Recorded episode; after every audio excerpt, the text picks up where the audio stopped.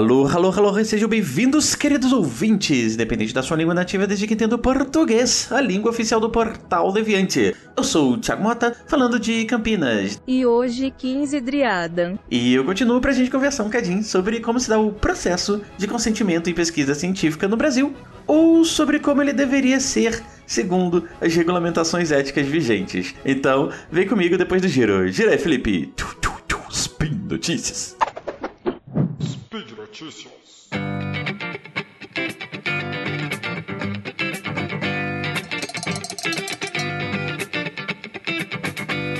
Olá! Então, se vocês vêm acompanhando meus spins, acho que vocês estavam esperando que eu continuasse a comentar a resolução 510 de 2016 sobre pesquisas em humanidades hoje. E acontece que eu, me organizando aqui, eu ia falar sobre o processo de consentimento das pesquisas científicas em humanidades. E acredito que esse, desse tópico eu talvez fosse mais interessante eu comentar de uma maneira mais generalista. E aí eu resolvi destacar algumas diferenças entre a resolução 466 e a 510 e depois eu fui parar nas mais antigas, que já foram revogadas. Então, na prática, eu continuo falando da resolução 510, sim, mas a gente vai dar um pouquinho mais de foco a, aos procedimentos da 466 por questões que a gente vai ver lá no fim, questões que a gente já vem discutindo há algum tempo no país desde a CPI da Covid. Então, bom, falando de algumas coisas internas ao CEP, assim, mas que não é um problema externalizar, é que sempre que eu preciso treinar um novo membro no comitê de ética,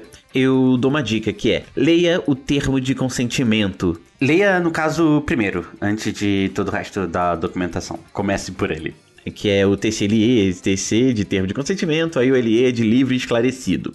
E por quê? É porque a ideia desse texto, eu não quero chamar ele de documento ainda, e vocês vão entender o porquê daqui a pouco. É, a ideia dele é explicar de forma simples e direta para os participantes tudo o que ele possa querer saber.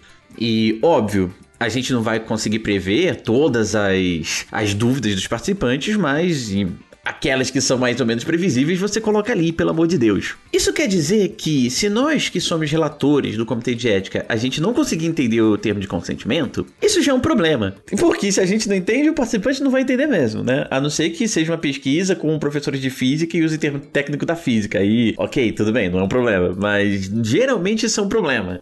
E se a gente entender, agora a gente vai ter uma noção bem panorâmica geral assim da pesquisa e a gente vai realmente conseguir olhar todo o resto da documentação para tirar nossas dúvidas, para checar se toda a documentação tá certinha, se tem as autorizações necessárias, esse tipo de coisa. Uh, então alguém pode chegar aqui e perguntar: ah, então vocês não leem os projetos? E assim, mais ou menos, é que não é que a gente não lê, mas na grande maioria das vezes a gente só confirma se as informações estão adequadas. E se não tá falando um projeto uma coisa diferente do que tá falando em outros documentos. Por que isso, né?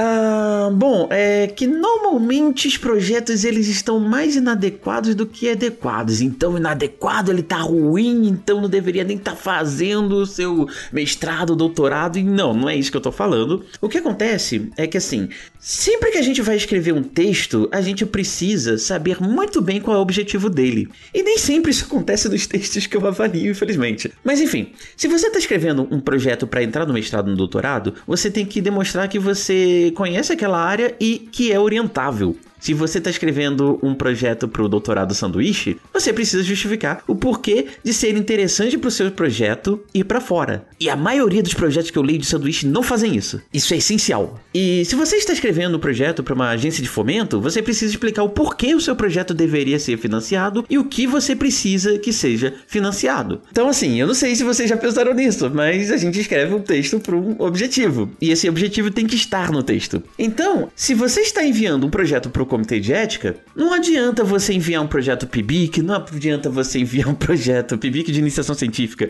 um projeto de entrada do mestrado, não adianta você enviar um projeto FAPESP, um projeto CNPq, porque na maioria das vezes a gente pode até considerar o projeto maravilhoso e dar umas 10, 15 pendências, porque as coisas que você precisa explicar para o comitê de ética, você não está dando a mínima atenção né, nesse texto. E esse é o problema. Os textos dos projetos nunca, quase nunca, são escritos realmente para o comitê de ética. Então, assim, a gente não precisa saber ter 70 páginas de discussão teórica.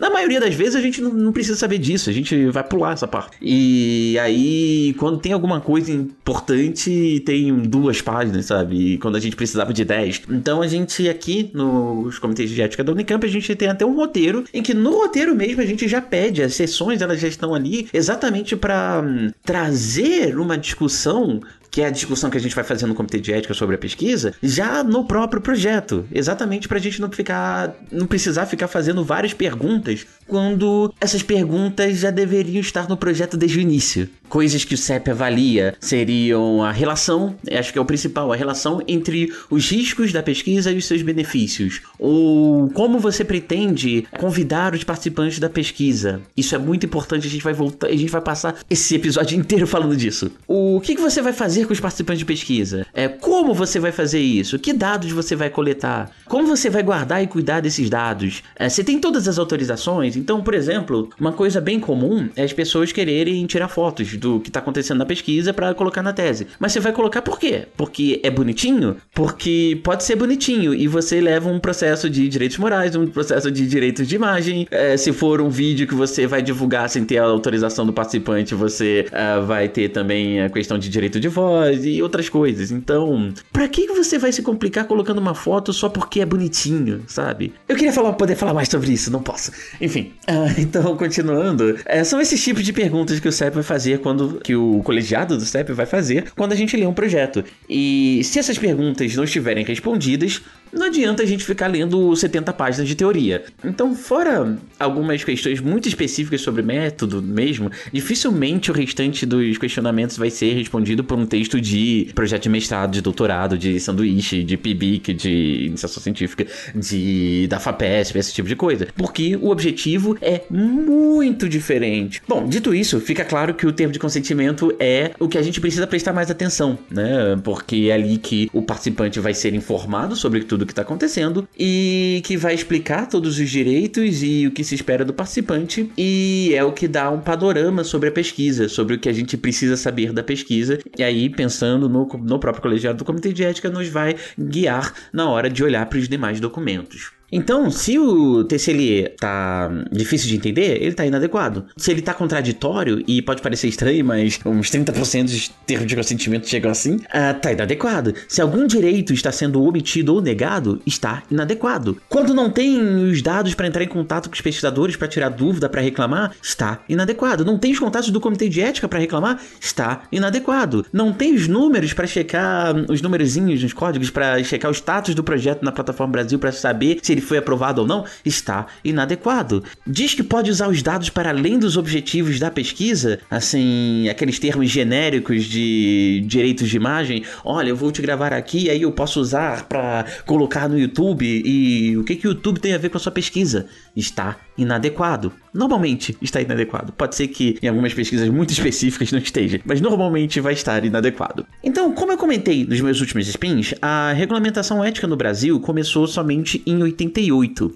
E acho que é legal a gente ver a evolução do entendimento sobre o que é um termo de consentimento ao longo dessas nossas quatro principais resoluções no país. Então, começando pela resolução 01 de 88, o consentimento ele é explicado nos artigos de 10 dos artigos 10 ao 12 e na verdade ele é chamado de consentimento pós-informação. Então não tinha esse nome de termo de consentimento e tal. Esse documento ele precisa ser hum, realmente um documento escrito ele precisa ser aprovado pelo Comitê de Ética, precisa ter algumas informações obrigatórias que já estão previstas na Declaração de Helsinki, como o direito de desistir de participar da pesquisa, a explicação sobre os riscos e benefícios aos participantes, esse tipo de coisa.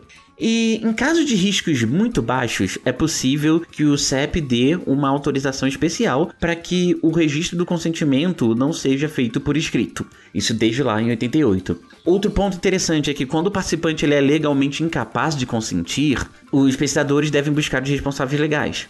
E se esse participante tiver algum problema psicológico ou psiquiátrico, isso precisa estar muito bem documentado por um especialista da área. E então isso foi lá em 88, essa resolução caiu em 96 com a publicação da resolução 196, que dedica o capítulo 4 ao consentimento. E agora, pela primeira vez, ele vai ser chamado realmente de consentimento livre e esclarecido. Então, livre é por dar ao participante a liberdade de participar ou não uh, esclarecido porque a decisão de participar acontece depois do devido esclarecimento de qualquer informação que o participante queira ter, qualquer dúvida, esse tipo de coisa. Uh, então, as informações obrigatórias de um termo de consentimento estão ali também, com a necessidade do registro do consentimento de maneira documental também. Então, de novo, um documento legal, no sentido direito. Uh, eu não sei como era feito antes, mas apenas nessa resolução se fala na necessidade de o termo ser elaborado em duas vias e que uma fica com pesquisador e outra com participante. Mas aí, se você vai naquela regra do se tem placa, tem história, eu imagino que o pessoal realmente pudesse fazer os termos e ficava só ali com os pesquisadores e os participantes, depois que quisessem tirar dúvida, se quisessem reclamar, o problema é deles, né? E aí, provavelmente isso foi explicitado na resolução 96 por causa disso. Mas não conheço esse ponto da história.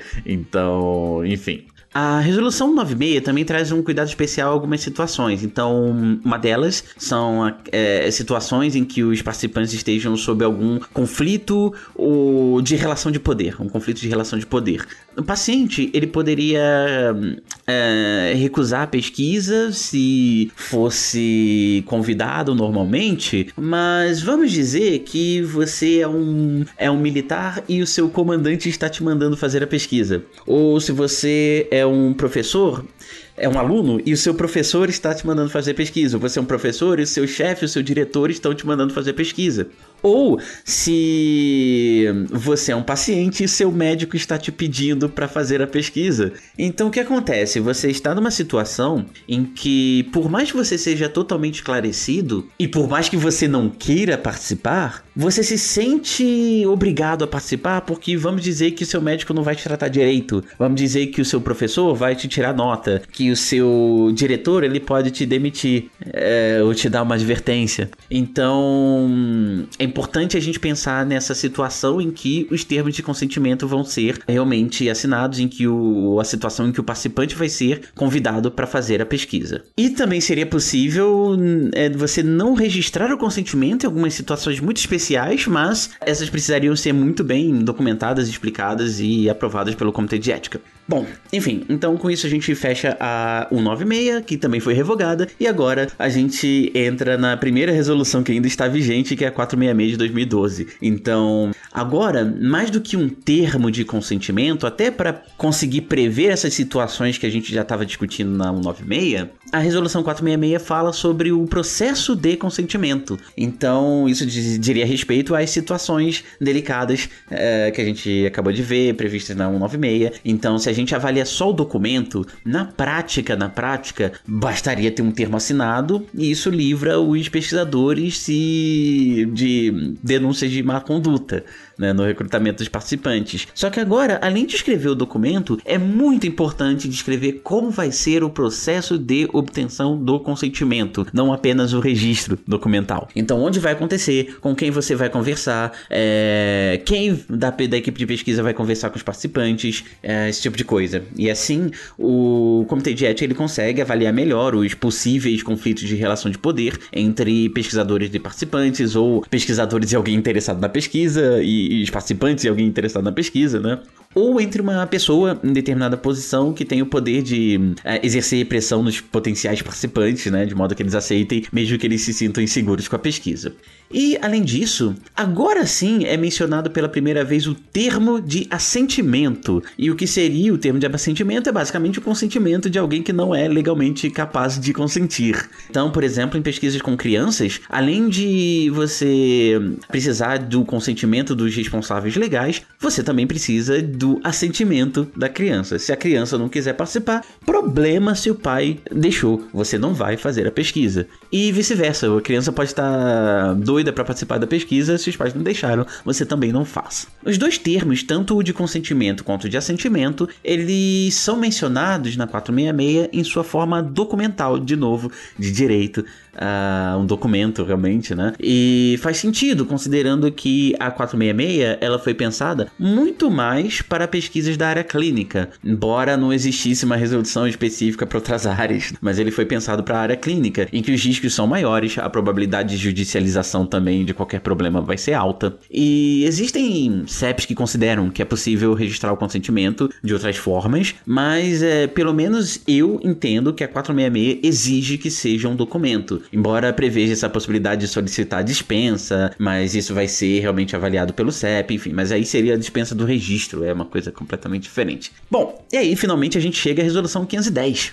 que é a resolução para as humanidades e que ah, tem um número muito maior de pesquisas de menor risco. E aí, consequentemente, é, tem uma menor probabilidade de conflitos que acabem levando a uma judicialização. Ah, não que eles não sejam, não que eles sejam inexistentes, né? Existem pesquisas de humanidade que acontecem em locais de ah, intenso conflito social, aí acaba trazendo é, riscos provavelmente até maiores do que os médicos, só que de uma natureza diferente das pesquisas clínicas, né? Mas, enfim, ah, é mais nas humanidades que acontecem, por exemplo, entrevistas e questionários com alunos, professores, artistas e tal, em lugares tranquilos sobre temas específicos que não são polêmicos. Então é interessante pensar também um pouco nessas pesquisas. Então, a não ser que você, pensando nessas pesquisas, a não ser que você xingue a mãe de alguém, dificilmente alguém vai realmente querer é, judicializar a situação.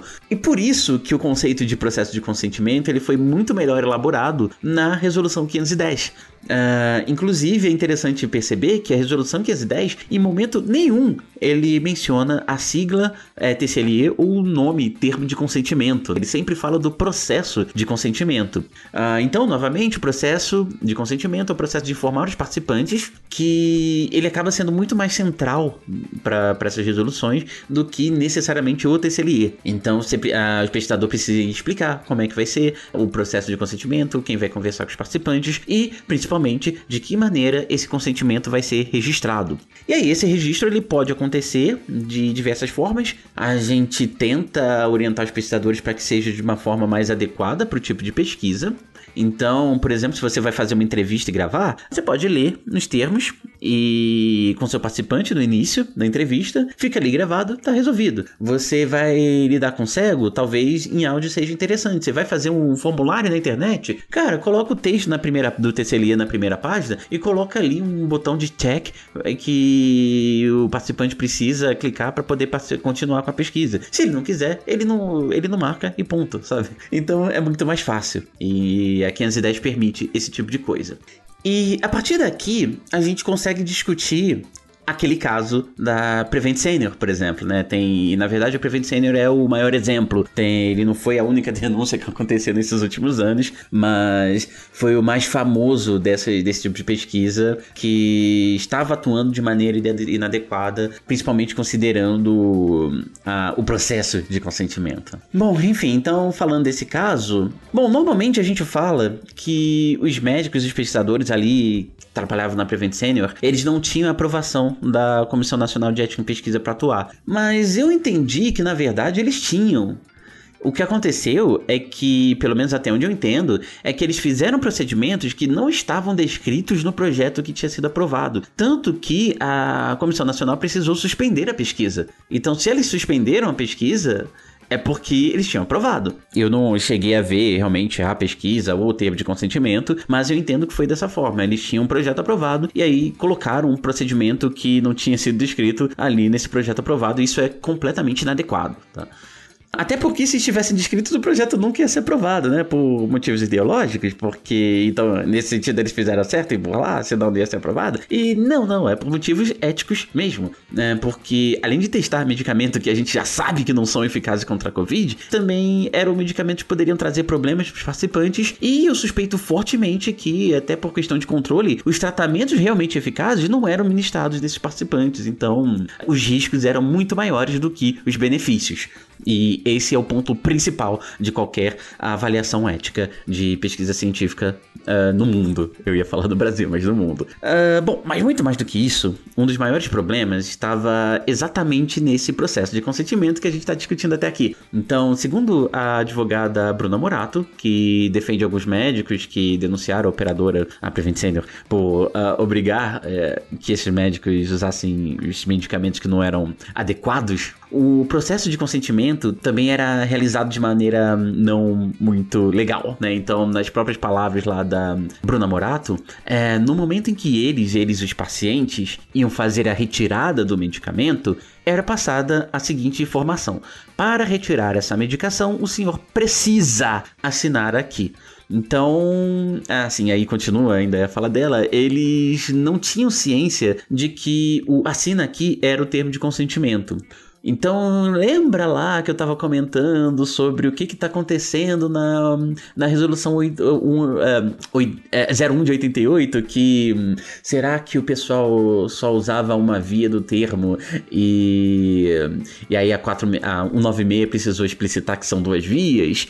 Enfim, outra que na 196 o pessoal começou a se preocupar com a situação em que os termos vão ser assinados porque a depender da situação não é adequado, né? Então, a gente está vendo tudo isso aqui, porque o que acontece? Eu não sei o quanto os participantes eles realmente sabiam que o termo de consentimento era um termo de consentimento de uma pesquisa e quanto eles é, eles sabiam que iam ser tratados com um medicamento ineficaz e provavelmente não iam ser tratados com medicamentos eficazes. Mas no momento que você está dizendo para o participante que, olha, para você você tá doente, mas para você receber o medicamento você precisa assinar aqui, você está obrigando o participante a assinar pessoal, segundo esses relatos, pelo menos, estaria omitindo realmente a informação de ser uma pesquisa, ou mesmo que não estivesse omitindo, omitindo o direito do participante de ser tratado.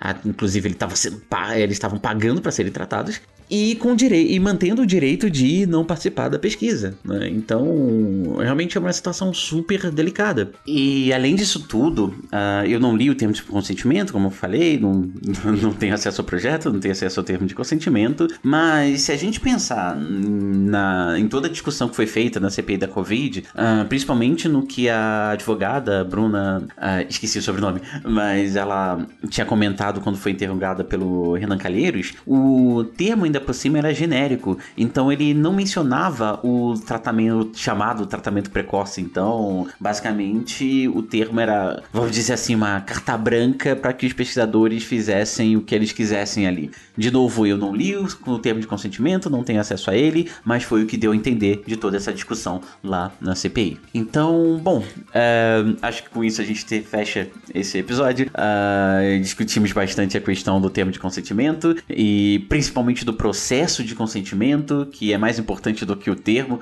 é em que situação você realmente está formando o participante e pedindo para ele assinar ou registrar ou a sua concordância, porque hum, às vezes um termo, por mais bem explicado e por mais que ele esteja assinado, ele pode ser inválido pela situação em que uh, essa assinatura foi obtida. Né? E com isso a gente consegue entender um pouquinho mais. Eu discuti até pouco, até por causa do tempo também, mas é, dá para entender um pouquinho mais sobre a, é, a, problemática ali do caso da Prevent Senior e de outras pesquisas que aconteceram uh, sem o consentimento do participante, mesmo que eventualmente esses termos de consentimento estivessem assinados. Bom, então hoje eu fico por aqui. Nos sigam, nos amem, nos divulguem nas suas redes sociais. Qualquer dúvida pode entrar em contato. Estamos sempre abertos a sugestões, comentários, críticas. Então, para entrar em contato, pode usar o meu e-mail que é thimota com dois t's, arroba unicamp.br ou contato arroba E eu lembro que vocês também podem nos ajudar financeiramente através do Patreon, do Padrinho do PicPay, pra gente continuar a trazer esses programas legais aqui para vocês. Então, até a próxima, até amanhã com um novo colega e até daqui a um tempinho comigo de novo.